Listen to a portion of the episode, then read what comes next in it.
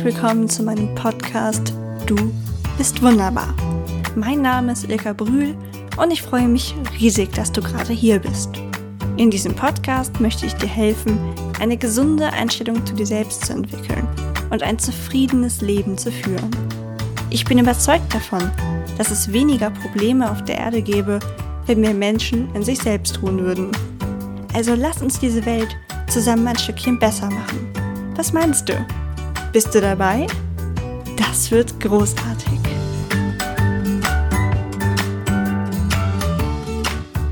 Hallo ihr Lieben, herzlich willkommen zu meiner neunten Podcast-Folge. Ich hoffe, du hörst diese Folge direkt am Sonntagmorgen und hast es dir ganz gemütlich auf dem Sofa mit einer Decke gemacht, denn das würde perfekt passen zu dem heutigen Motto.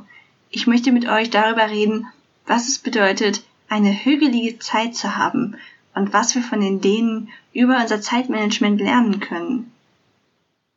Mit etwas Glück hast du sogar das gleiche schlechte Wetter, das ich gerade habe. Das klingt jetzt also ein bisschen eigenartig, dass ich dir schlechtes Wetter wünsche, aber schlechtes Wetter ist ein kleiner Helfer, der uns mal wieder daran erinnert, dass es auch schön ist, auf dem Sofa zu sitzen und die Füße hochzulegen. Denn seien wir doch mal ehrlich, wann haben wir das das letzte Mal wirklich intensiv gemacht?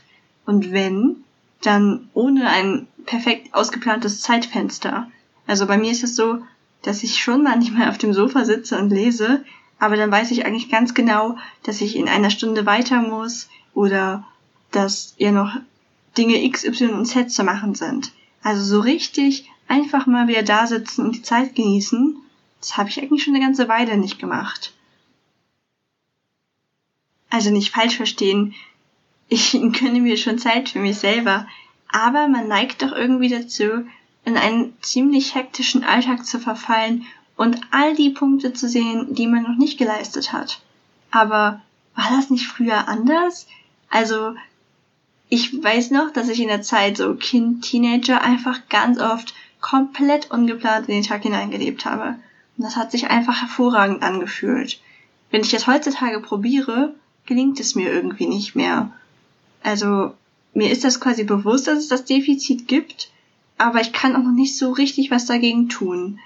Wenn ich mir Zeit einplane, um auf dem Sofa zu sitzen, habe ich einfach direkt im Kopf, was ich noch machen muss. Und genau daran möchte ich jetzt arbeiten. Deswegen habe ich mir gerade ein Buch ausgeliehen zum Thema Hügge. Geschrieben wurde das von Marie Tourelle Suderberg. Ich hoffe, ich habe sie richtig ausgesprochen. Das ist eine Dänin. Denn Hügge ist ja auch ein dänischer Begriff und ein dänisches Lebensgefühl. Vielleicht habt ihr sogar schon mal davon gehört, denn in letzter Zeit sieht man wirklich überall diesen Begriff auf allen Produkten und jedes Buch behandelt gefühlt das Thema Hüge. Also, falls ihr doch nicht so viel darüber wisst, dann kläre ich euch mal kurz auf, was ich jetzt aus dem Buch darüber gelernt habe und werde anschließend darauf eingehen, was ich da für mich draus mitgenommen habe und wie man das vielleicht auf unser doch eher hektisches Leben übertragen kann. Hügel ist ein dänischer Begriff, der aussagt, dass man sich auch an den kleinen Dingen im Leben erfreuen sollte. Er kann sowohl als Adjektiv als auch als Verb oder Nomen verwendet werden. Die Dänen verwenden ihn anscheinend sehr häufig in den verschiedensten Kontexten, doch was er immer aussagt, ist, dass man die Zeit genießen möchte. Es ist wohl ein Art Sprichwort zu sagen, dass man gerne mal wieder eine hügelige Zeit mit jemandem verbringen möchte oder sowas. Also ich bin wirklich kein Dänisch-Experte, aber genau darum geht es ja auch gerade gar nicht. Es soll eher dieses Lebensgefühl transferieren, von dem ich dir gleich berichten werde. Es gibt in Dänemark übrigens sogar ganze ähm, Institute und Professoren, die sich mit diesem Thema befassen. Zum Beispiel wurde in dem Buch von einem, ich hoffe, ich spreche ihn richtig aus, Jeppe Trolle Linnet geredet. Das ist ein Professor aus Dänemark und der befasst sich damit, wie das sein kann, dass es in Dänemark dieses Gefühl gibt und dass es ja schon etwas sehr speziell Dänisches ist. Also, ich meine damit jetzt nicht den Begriff Hügge an sich, denn der Begriff ist ja unwichtig. Also, es geht mir um das Phänomen, was dahinter steckt. Dieses sich mal wieder Zeit nehmen, zusammen mit der Familie und Freunden entspannen, oder auch einfach sich Zeit für sich alleine nehmen. Und er sagt, dass jedes Land so seine spezifischen Dinge hat.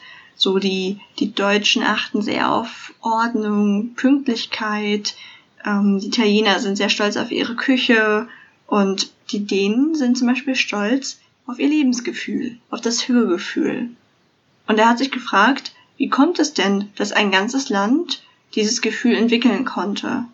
Und er hat es darauf zurückgeführt, dass zum Beispiel das Wetter in Dänemark oder allgemein in Skandinavien ja schon durchwachsener ist, als wenn wir uns eher den südlicheren Ländern zuwidmen.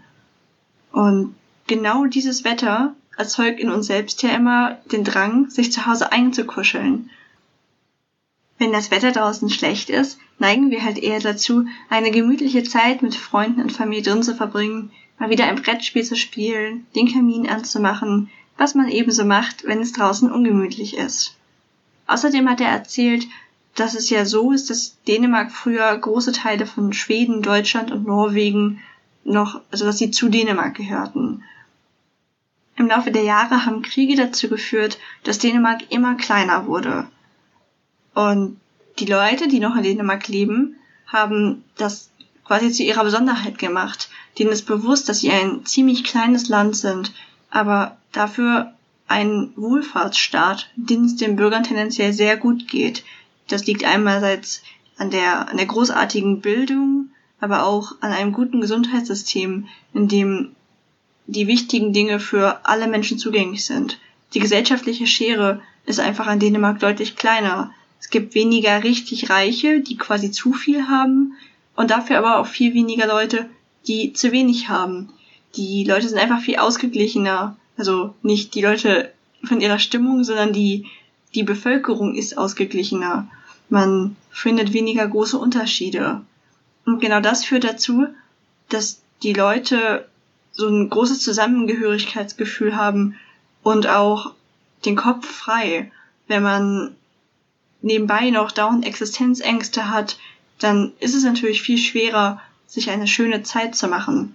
Wenn es einem aber grundsätzlich sehr gut geht, und man weiß, man ist finanziell abgesichert, dann kann man auch die Zeit, die man hat, viel mehr genießen. Mich hat nämlich schon immer fasziniert, dass die skandinavischen Länder in allen Tests immer zu den glücklichsten Ländern der Welt gehören. Und das trotz des Wetters und der Dunkelheit. Denn in Skandinavien, je nach Breitengrad, hat man ja schon deutlich längere Winter als bei uns und auch mehr Regentage und graue Tage. Aber trotzdem sind die Menschen dort glücklicher. Hier sind alle direkt immer so nörgelig, wenn es grau ist. Da will ich mich gar nicht ausnehmen. Aber wie kriegt man das jetzt hin? Einerseits sind die Menschen da glücklicher, andererseits haben sie eigentlich die schlechteren Bedingungen dafür. Wie schaffen die das? Und wie können wir das auch erreichen?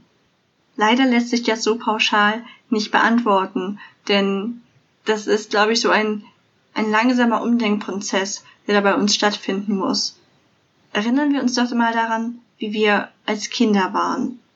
Ich finde das immer wieder faszinierend, wenn man daran denkt, wie man sich als Kind Ewigkeiten mit einer Kleinigkeit beschäftigen konnte. Man muss doch einem Kind eigentlich nur ein kleines Spielzeug geben, also so war es jedenfalls zu meiner Zeit, und es konnte sich damit einfach ewig beschäftigen. Man kennt es ja von sich selbst, was einen alles fasziniert hat, als man kleiner war. Man konnte einfach mit einem kleinen Spielzeugauto oder teilweise brauchte man nicht mal das, nur die Kraft der Gedanken und man, man war beschäftigt. Man hatte einfach nicht den Anspruch, dass man seine Zeit sinnvoll nutzen muss. Und genau das ist, glaube ich, der Punkt, der mir am schwersten fällt. Ich sehe das daran, ich spiele eigentlich ziemlich gerne Videospiele. Aber ungefähr seit zwei Jahren breche ich immer nach zehn Minuten das Spiel wieder ab. Das liegt daran, dass ich das Gefühl habe, meine Zeit zu verschwenden. Komischerweise habe ich es beim Lesen nicht so dolle, weil Lesen für mich einfach nochmal ein anderes Gemütlichkeitsgefühl hervorruft. Und ich glaube, wenn ich irgendwann wirklich ernsthaft nicht mehr lesen würde, dann wäre wirklich was verkehrt, weil ich ein ganz großer Bücherwurm bin. Aber selbst beim Lesen merke ich, dass ich nicht mehr so aufmerksam lese. Also ich bin quasi in Gedanken immer schon bei dem, was ich als nächstes machen muss. Ich kann mich nicht einfach mal wieder einen ganzen Tag hinsetzen und lesen. Und wenn ich es tun würde, dann würde ich halt denken, okay, der Punkt ist quasi abgehakt. Jetzt kann ich ja was anderes machen und würde mir die Zeit wahrscheinlich so bald nicht wieder gönnen. Und das ist total falsch, weil ich merke, dass es extrem anstrengend ist, wenn man immer so einen Druck im Kopf hat. Ich habe das ja gar nicht bewusst, also es ist bei mir ja nicht, dass ich irgendwie was Bestimmtes erreichen will. Das ist ja das Paradoxe daran. Ich habe zum Beispiel meinen Social Media Account und ich sage auch immer allen, dass ich den nur so lange betreiben will, wie er mir Spaß macht. Das tut er natürlich auch. Ich mag es total gerne zu sehen, wenn ich wirklich Leuten helfen kann und was erreichen kann. Und eigentlich fühle ich mich auch nicht gestresst davon. Ich habe zum Beispiel auch überhaupt keine einheitliche Art, meine Bilder zu machen oder eine feste Posting-Routine und so. Und das ist auch alles ganz bewusst so, weil ich das aus Spaß machen möchte. Und wenn ich dafür halt, weiß ich nicht, nur noch die Hälfte der Follower hätte, weil denen nicht passt, wann ich irgendwas poste, dann sei es halt so. Ich biete eine Möglichkeit anzuhelfen und wer sie annimmt, der tut es und wer nicht, der nicht. Das heißt, eigentlich gehe ich daher schon ohne Druck ran. Aber ich glaube, unterbewusst ist das einfach doch nicht so. Weil wir sehen halt immer, wie andere Leute sich verwirklichen, wie sie gefühlt ihr Traumleben auf Social Media leben. Und das erzeugt in uns das Gefühl, dass wir das auch brauchen, dass wir uns auch zu jeder Zeit total verwirklichen müssen. Und wenn man nebenbei, wie ich zum Beispiel Vollzeit arbeitet, dann hat man halt nur begrenzte Zeit und fängt an, sich total von hinten bis vorn durchzutakten, ewige To-Do-Listen zu schreiben und das Maximum an seinem Tag rauszuholen. Aber das ist, glaube ich, echt verkehrt und genau das Gegenteil von Hüge. Ich sage ja gar nicht, dass wir nicht mehr organisiert in den Tag starten sollten und gewisse Dinge abarbeiten müssen. Das gehört nun mal zum Leben dazu. Aber wir sollten uns halt immer fragen, was ist denn wirklich wichtig und sollten wir das gerade alles so ernst nehmen oder uns einfach mal wieder zurücklehnen. Ich habe auch noch keine richtige Lösung gefunden, wie man das umsetzen kann. Aber ich hatte da so eine, so eine Idee, wie ich da vielleicht in nächster Zeit rangehe. Ich habe nämlich das Problem, dass mich einfach sehr, sehr viel interessiert und ich sehr viel machen möchte und für dich, äh, für mich deswegen sogar die kleinen Dinge teilweise zu Stress werden.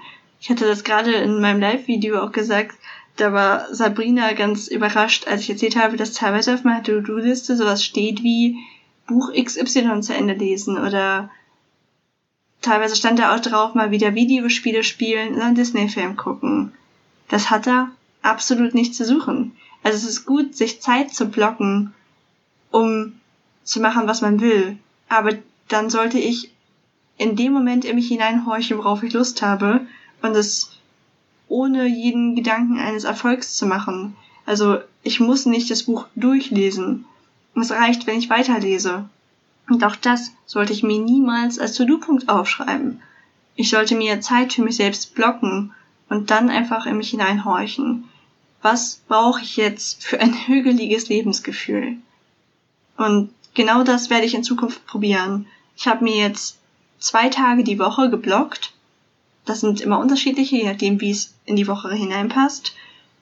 Und probiere erst in dem Moment, wenn diese Zeit beginnt, zu gucken, was möchte ich denn machen? Was sagt mir gerade mein Herz, worauf ich Lust habe? Und dann zu probieren, alles andere auszublenden. Ich wette, das wird am Anfang sehr schwierig und ich werde immer noch mit meinen Gedanken nebenbei abdriften und denken, ach Mensch, du musst hier noch das machen und das. Aber ich könnte mir vorstellen, wenn ich mich wirklich selbst dazu zwinge mich diszipliniere, dass ich mir die Zeit für mich selber gönne, dass ich dann auch einen Fortschritt merken werde.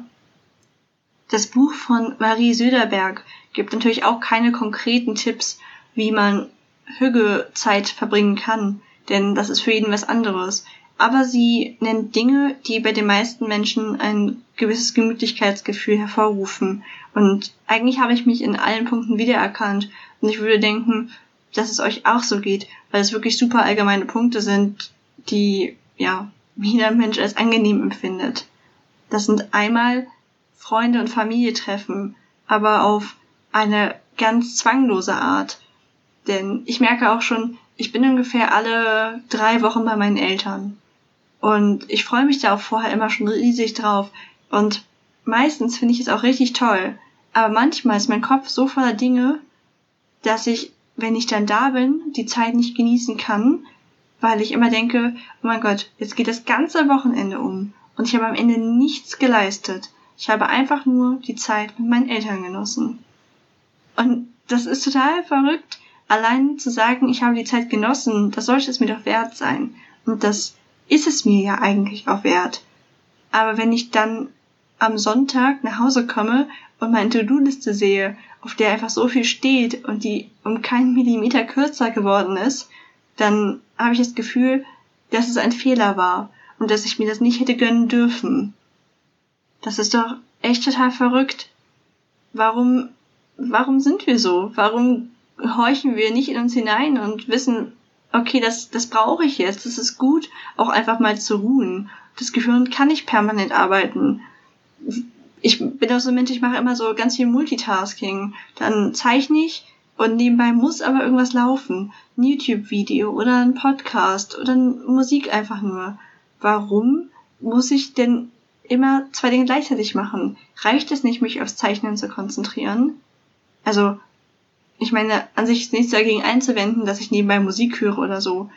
Aber ich weiß ja, dass es bei mir schon wieder aus der Motivation heraus geschieht, dass ich alles schaffen will und alles abhaken will. Und deswegen werde ich, glaube ich, in nächster Zeit auch einfach mal mehr Ruhe genießen. Einfach mal die Musik auslassen und mir wirklich auch Zeit für meine eigenen Gedanken nehmen. Der nächste Punkt, den Marie Söderberg nennt, ist Essen oder Süßigkeiten. Und da musste ich auch total lachen, weil die Leute, die mich kennen, wissen, dass für mich mit Essen alles besser ist. Also ich glaube, ich habe das sogar schon mal in einem Podcast gesagt, dass wenn ich etwas machen muss, auf das ich keine Lust habe, aber ich weiß, am Ende wartet irgendwie ein Essen gehen auf mich oder dass ich noch was Leckeres kochen kann. Oder sei es auch nur, dass ich mir eine besonders leckere Süßigkeit mitnehme und die dann dabei verzehren kann. Und schon geht alles klar. Ich brauche einfach irgendwie was Leckeres zu snacken oder ein total tolles Gericht, was ich gekocht habe. Für mich ist total toll, nicht gleich total aufwendig. Ich koche tatsächlich meistens sehr, sehr einfache pflanzenbasierte Gerichte und ich liebe sie. Ich liebe es, mich darauf zu konzentrieren, wie, wie etwas schmeckt und es in allen seinen Einzelheiten zu erfassen. Witzigerweise fällt mir gerade auf, dass ich also beim Essen schon total gut abschalten kann. Da kann ich mir wirklich die Zeit nehmen und mache auch nicht unbedingt was nebenbei, sondern genieße es einfach. Das heißt, für mich scheint Essen ein großer Bestandteil von hügeliger Zeit zu sein. Außerdem eine gemütliche Beleuchtung. Ich finde auch Sommerabende total schön, aber besonders dann, wenn es dann irgendwann zu dämmern anfängt, man draußen sitzt, es noch lau ist und dann am besten überall so gemütlich verteilte Beleuchtung herrscht. So kleine Dekokugeln, die noch leuchten oder so. Das macht so viel für mich aus. Und auch im Winter, ich habe immer Kerzen an. Es ist einfach so kuschelig und weiß nicht, meine Stimmung ist direkt eine andere, wenn die Beleuchtung stimmt. Während es mich wiederum auch richtig stresst, wenn ich einfach die helle weiße Deckenlampe anhabe und alles perfekt ausgeleuchtet ist. Ich finde es so ungemütlich. Es muss auch gar nicht perfekt aufgeräumt sein. Also ist es schon gut, wenn nicht überall was rumliegt. Das finde ich dann auch oft stressig. Aber meistens empfinden wir doch Häuser als gemütlich, indem man auch merkt, dass da jemand lebt. Niemand fühlt sich in einem Krankenhaus richtig wohl, in dem alles steril ist. Wir können auch einfach mal fünf Grad sein lassen, da liegt da halt noch irgendwas in der Ecke, aber jetzt ist Hügelzeit. Alleine oder mit Freunden auf dem Sofa, gemütlicher Beleuchtung, was Leckerem zu essen und je nachdem, was für ein Mensch ihr seid, vielleicht auch einem kreativen Ausgleich. Also mir tut Zeichnen immer unheimlich gut. Oder eine Art in Erinnerung schwelgen, alte Fotoalben durchgucken, Kinderserien gucken, Kindheitsfilme schauen.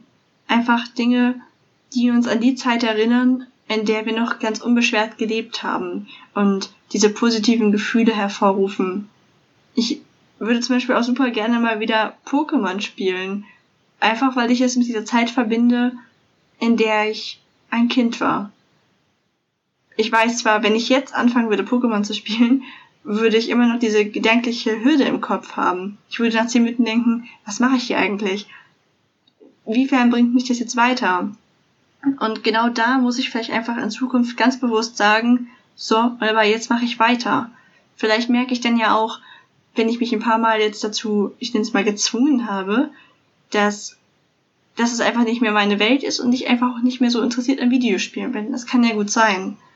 Aber ich muss es irgendwie probieren, herauszufinden, was ist einfach nur ein verändertes Interesse und was ist so eine Art Ungeduld, weil ich kann mir nicht wirklich ernsthaft erzählen, dass es mein Interesse ist, abends an meinem Laptop zu sitzen und mich über Steuern zu informieren oder über andere Dinge, die das eben so mit sich bringt, wenn man nebenbei selbstständig ist.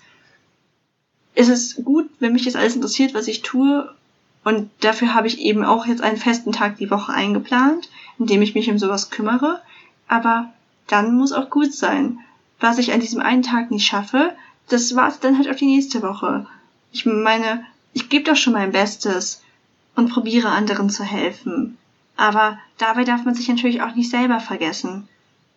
Letztlich bringt es den Leuten ja auch viel mehr, wenn man langfristig dabei bleibt, weil man selbst glücklich ist und nicht völlig ausbrennt, weil man zwei Jahre durchpowert und es dann direkt wieder aufhört ich glaube, da ist es wichtig, einen Mittelweg zu finden und auch nicht zu hohe Erwartungen an sich selber zu haben. Ich habe ja zum Beispiel erwähnt, dass ich jetzt diese zwei Tage die Woche blocke, um schöne Dinge zu machen. Da gehört aber zu, in dem Moment wirklich einfach halt zu gucken, worauf ich Lust habe. Einen anderen Tag die Woche habe ich mir geblockt, um Projekte anzugehen, die, die auf meiner To-Do-Liste stehen. Aber immer nur eins gleichzeitig. Ich bin nämlich auch ein Meister darin, mich zu verzetteln. Ich habe mir jetzt also eine Liste gemacht mit Dingen, von denen ich irgendwie immer schon geträumt habe, die ich mal erreichen möchte. Seien es sowas wie, ähm, dass ich den Umgang mit einem bestimmten Programm, bei mir zum Beispiel Adobe Illustrator lernen möchte.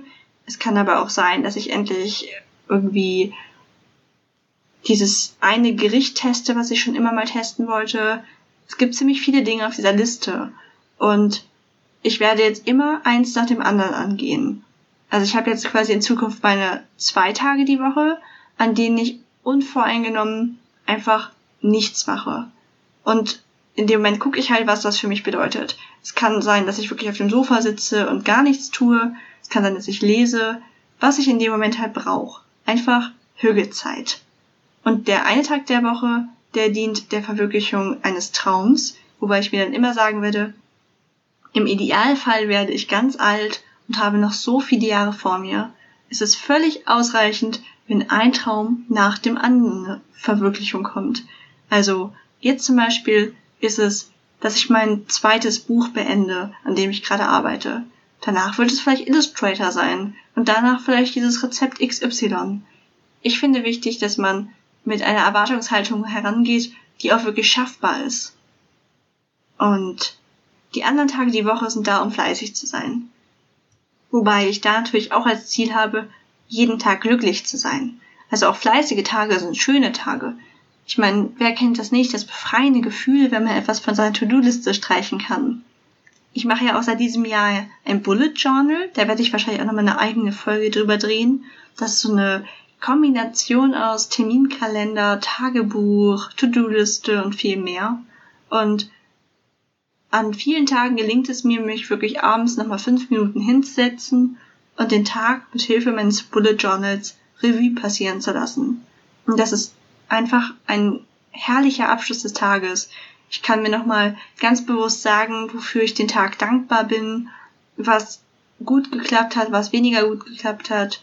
Und diese fünf Minuten am Tag, die können schon einen entscheidenden Unterschied machen. Also, selbst wenn du nicht wie ich die Möglichkeit hast, dir zwei bis drei Tage zu blocken, probier jeden Tag kleine Perioden einzubauen, in denen du mal kurz ruhst. Fünf Minuten in der Mittagspause, in denen du dich auf die Bank setzt und in die Sonne guckst. Fünf Minuten nach dem Abendbrot, in denen du einfach das Essen sacken lässt und in dich hineinhorchst.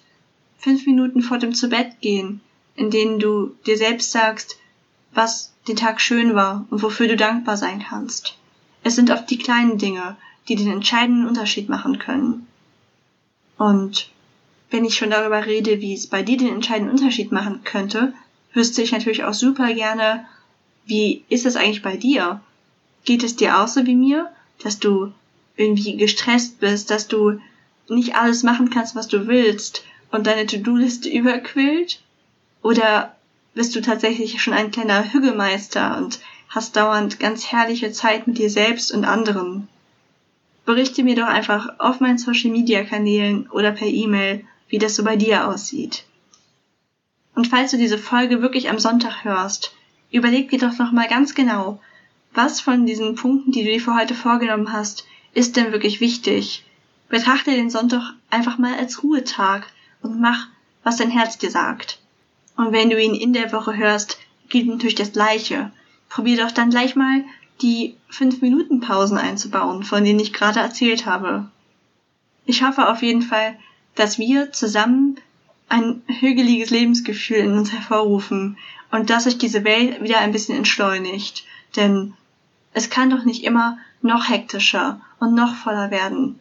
Lasst uns zusammen Zeit füreinander nehmen und für uns selber. Betrachten wir den Wechsel der Jahreszeit doch nicht als trauriges Sommerende, sondern als Chance. Als Chance, dass wir mal wieder daran erinnert werden, wie gemütlich Tage mit Schokolade auf dem Sofa sind und dass es gar nicht so viel braucht, damit wir glücklich sind. Check deine volle To-Do-Liste mal auf die Punkte, die wirklich wichtig sind ich wette, die meisten Dinge davon sind gar keine wirklichen Verpflichtungen. Du musst nicht unbedingt mit deinen Kindern den super krassen Zoobesuch machen. Es kann auch einfach schön sein, einen kuscheligen Tag auf dem Sofa zu verbringen. Du musst nicht das super krasse Yoga-Workout machen. Nimm dir einfach Zeit für dich selber, dehn dich ein bisschen, entspann dich ein bisschen, aber übertreib es nicht lass nicht Perfektionismus, Gesundheitswahn, Selbstoptimierung und so viele andere Dinge über dich bestimmen. Sei einfach glücklich. Denn du hast alles Recht dazu. Schließlich bist du wunderbar. Wow. Und damit geht schon wieder eine Folge zu Ende. Es hat mir mega viel Spaß gemacht und ich hoffe, du konntest was aus dieser Folge mitnehmen. Ich würde mich riesig freuen, wenn du eine positive Bewertung auf iTunes hinterlässt. Selbstverständlich ist es kein Muss, aber es hilft, den Podcast bekannter zu machen. So kann ich mehr Leute erreichen und auch weitere Interviewpartner ins Boot holen. Leider ist der Austausch mit dir bei einem Podcast nicht direkt möglich. Aber kommentier doch einfach unter dem aktuellen Post auf Facebook oder Instagram, wie dir dieses Thema gefallen hat und was du dir für die Zukunft wünschst. Nutze gerne den Hashtag Du bist wunderbar unter deinen eigenen Posts, damit ich dich finde. Auch für Verbesserungsvorschläge bin ich ganz offen.